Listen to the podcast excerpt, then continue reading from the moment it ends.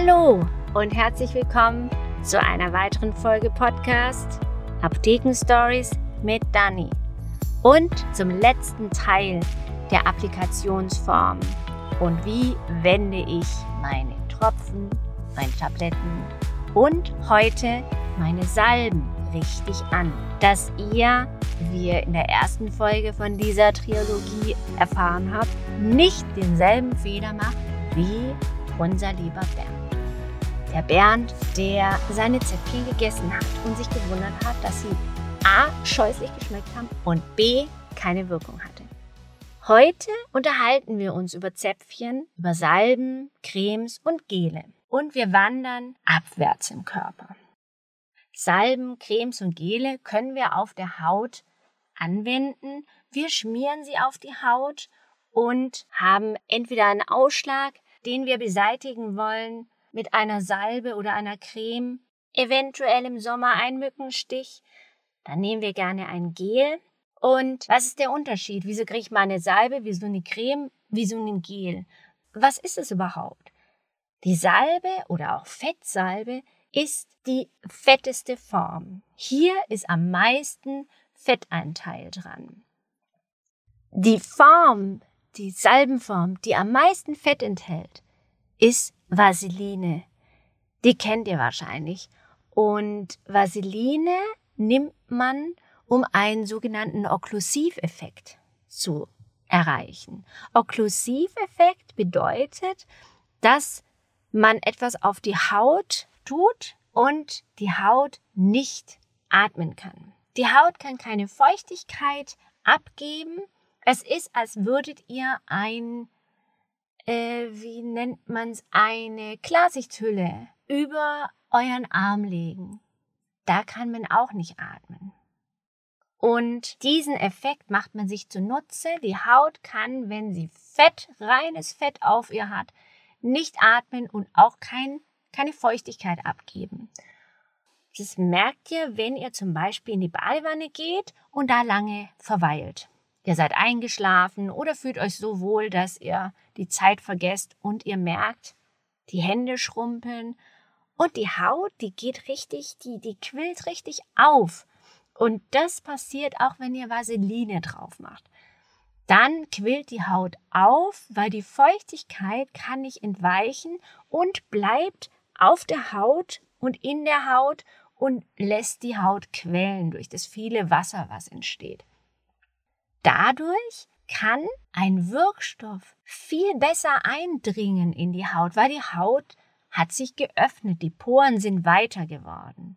Also entweder nehme ich das Vaseline, um einfach mal die Haut quellen zu lassen, damit sie ein bisschen feuchter wird und auch als Schutz, gerade im Winter, wenn ihr zum Beispiel die Vaseline auf die Lippen macht, werden die Lippen viel besser geschützt sein vor dem kalten Winterwetter.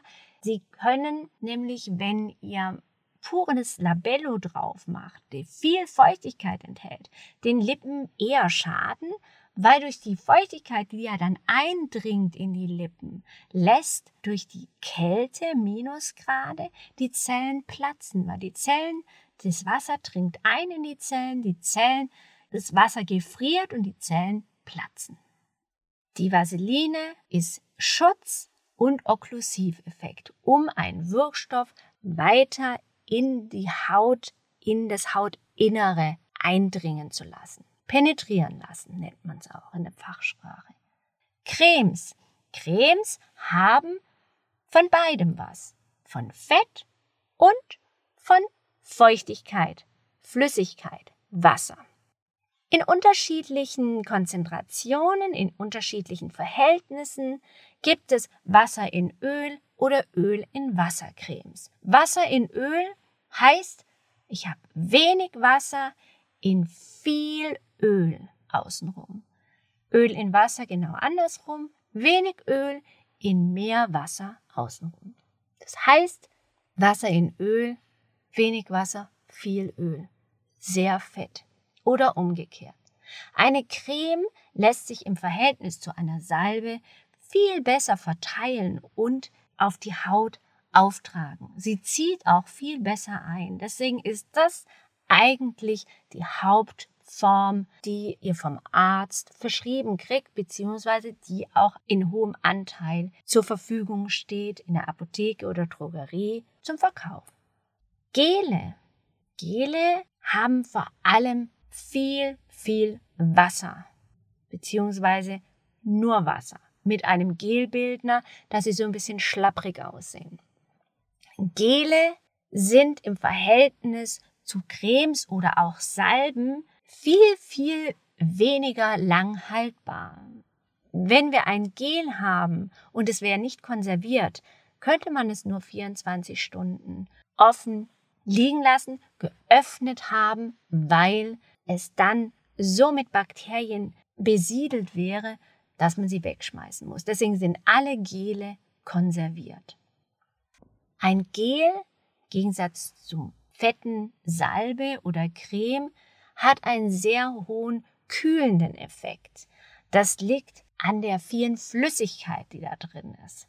Und es entsteht eine Schicht, die die Haut kühlt wie ein Film und der Körper merkt, ups, das ist aber kalt und regt die Temperatur an im Körper wieder hochzufahren, um das Ganze zu wärmen. Das heißt, wenn ihr ein Gel drauf macht, ist es erstmal kühl, weil dieser Film, die Flüssigkeit, die verdunstet, macht kühl.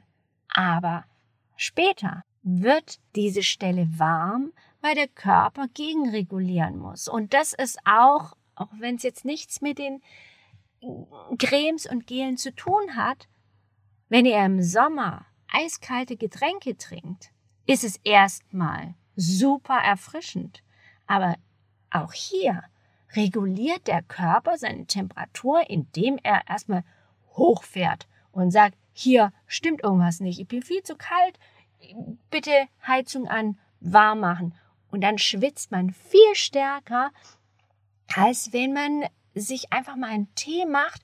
Den muss man jetzt nicht heiß trinken, aber lauwarm, dass man eine Temperatur zu sich nimmt, die ungefähr der Körpertemperatur von 35, 36 Grad entspricht.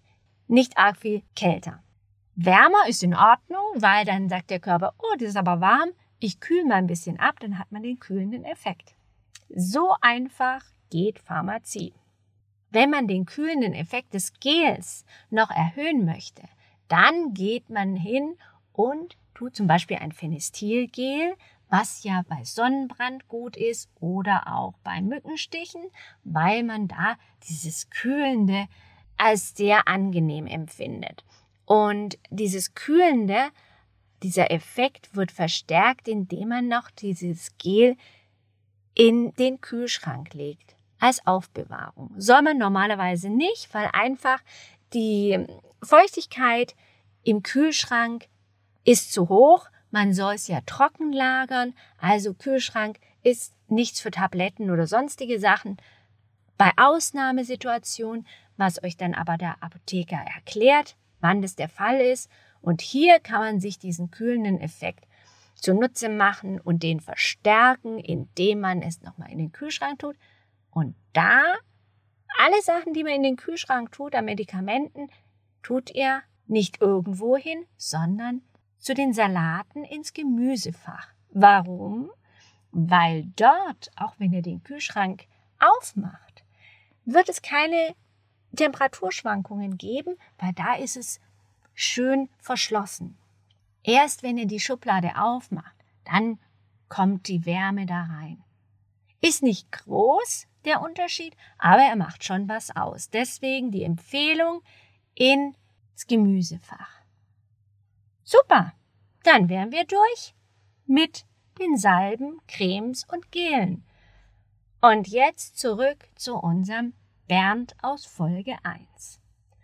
Unser Bernd hatte Zäpfchen verschrieben gekriegt, Suppositorien. Diese Zäpfchen werden nicht gegessen, wie wir jetzt schon so oft gehört haben, sondern die sind für das Rektum. Das Rektum ist sehr gut durchblutet. Ihr müsst euch vorstellen, wenn ihr Zäpfchen einführt, dann kommen die so hoch, dass links und rechts von der Spitze des Zäpfchens die Hohlvenen anfangen. Und das sind die dicken, großen Adern, die in den Blutkreislauf den ganzen Körper mit Blut versorgen. Stellt ihr euch vor, als Baby habt ihr bestimmt viele Zäpfchen eingeführt bekommen und fandet es auch nicht so lustig. Das kann man aber auch den Babys etwas angenehmer machen. Da ist der Trick, welche Richtung führen wir ein? Klar, von unten nach oben, sagt er jetzt. Da habt ihr recht, aber mit der Spitze als erstes oder mit der abgehackten Seite? Habt ihr es gewusst? Mit der abgehackten Seite.